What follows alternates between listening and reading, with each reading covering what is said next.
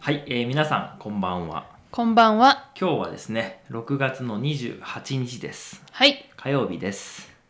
えーもう6月ももうすぐ終わりになって、えーもうすぐ7月ということでね、1年も半分終わって、もうすぐ半分折り返しになるところなんですけれども、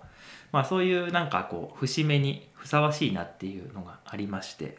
えー僕、今日の出来事をね、久しぶりにお話ししようと思うんですけど、うん。今日はですねあの自分の、えー行ってた高校、まあ、母校って言います自分の学校を母校って言いますね例えば中学校も母校だし小学校も母校ですけど僕が自分が卒業した高校母校に行って、えー、と先生をしましたとおおそういうお話ですー。それは面白そうですね。そうなんです。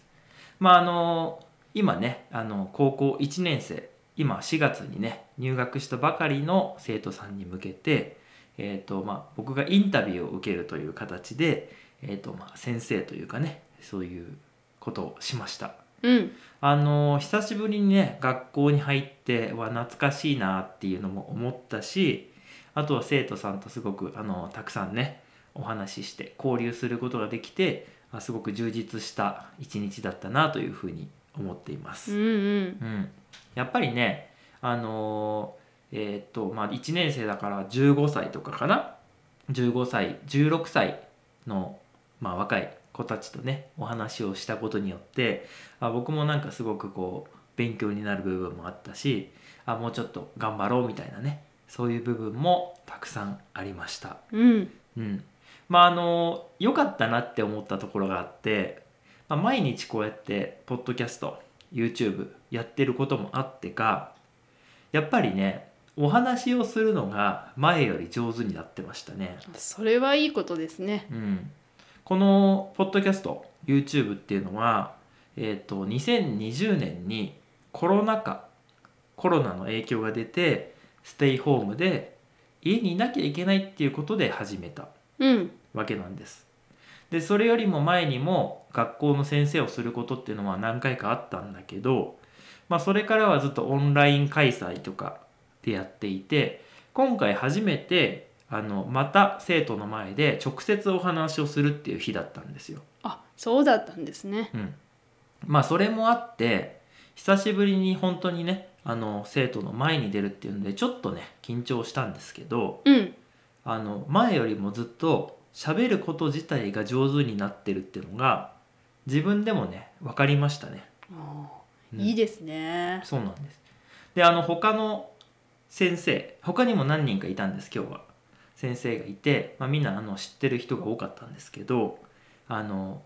話うまいですね」って言われたの。あ、周りの方にも褒められた。あそうそうそうう。ん。あのとても嬉しかったです。あー、それはこの毎日のね、うん成果うんが出てますね。はい、でまああの一人のね生徒さんに「なんかカメラマンなのに話うまいですね」みたいな言 われてすごい褒められてるじゃないですか。そうなんですだからちょっと嬉しかったっていう、よかったですはいね。まあ、そういうお話なんですけどでもねあの今回質問に答えるっていう形だったんですけどうん。あの一つ思ったのがいつも僕は最近だとあの会社を経営している方とおお話をねすることがあってそういう方と喋る時あとは今回みたいに15歳16歳の皆さんと喋る時でやっぱりこう相手の知識とか、まあ、経験とかが全然違うじゃないですか。うん。だからその相手によって話し方を変えないといけないなとなるほど。思ったんですうんうん。でもそれはなんか勝手になるじゃないですかまあね。あのやっぱりなんていうの同じぐらいのレベルの人だなって分かったらこっちも速くなるしなん勝手に速くなっていく勝手に専門用語難しい言葉がたくさん出てくるでも分かんなさそうな人、まあ、子供たちとかと喋る時は、まあ、言葉がゆっくりになったりとか簡単な言葉に言い換えたりするようになるじゃないですかそうだね。でそれも結構この Easy Japanese の効果があるんじゃないかなとおお。思ったんですよ。なるほどうね。んまあ、いつも僕も難しい言葉が出てきたら簡単な言葉に言い換えるじゃないですか。うんうんうん、それの経験が結構生きてるんじゃないかなとすごい思ったんですよ。それを感じられるっていうのはうん本当やっててよかったですねそうなんです。もうこの YouTube、ポッドキャストのおかげで、うんあの普段の生活にも普段のお仕事にもいい影響が出てるうんということで、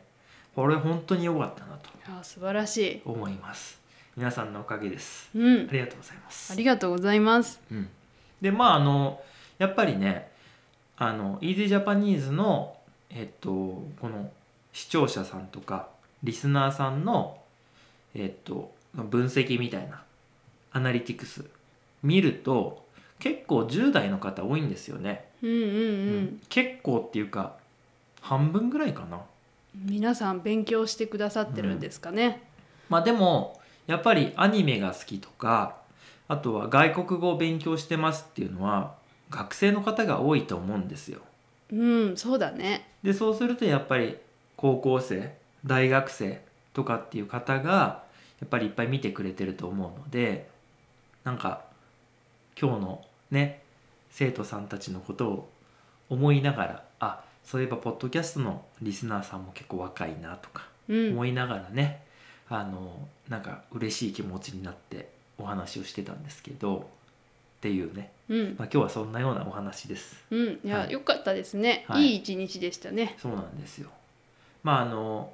こういうことがまたコロナの前のようにいろんな学校に行っていろんなお話をさせてもらえたら嬉しいなというふうに思いますね。うん、うん、あとはね、まあ、これはいつになるかわかんないんだけどこう僕らも昔よく外国に行ってたじゃないですか。はい、だからまたコロナが落ち着いてきたんでいつかね外国に行ってなんかいつも聞いていただいてる皆さんとかに会ってみたいなとおお、でそこでこうまたお話ししたのを皆さんに見てもらうとかねそれ面白そうですね。そそういうのもちょっとやってみたいなと思ってね、うん、うん、やっぱりいろんな国に行ってそこで皆さんにお会いできるのがい一番楽しいじゃないですか、うん、うん、そうなんでそんなことをなんかいろいろ考えるきっかけになる一日だったなと思いますうん、はい。ということでね、今日はなんとかの日っていうのじゃないんだけど、まあ、久しぶりに学校の先生をしたので、そのお話でした。はい、はい。えー今日も最後まで聞いていただきまして、どうもありがとうございました。ありがとうございました。また次回もよろしくお願いします。ではでは。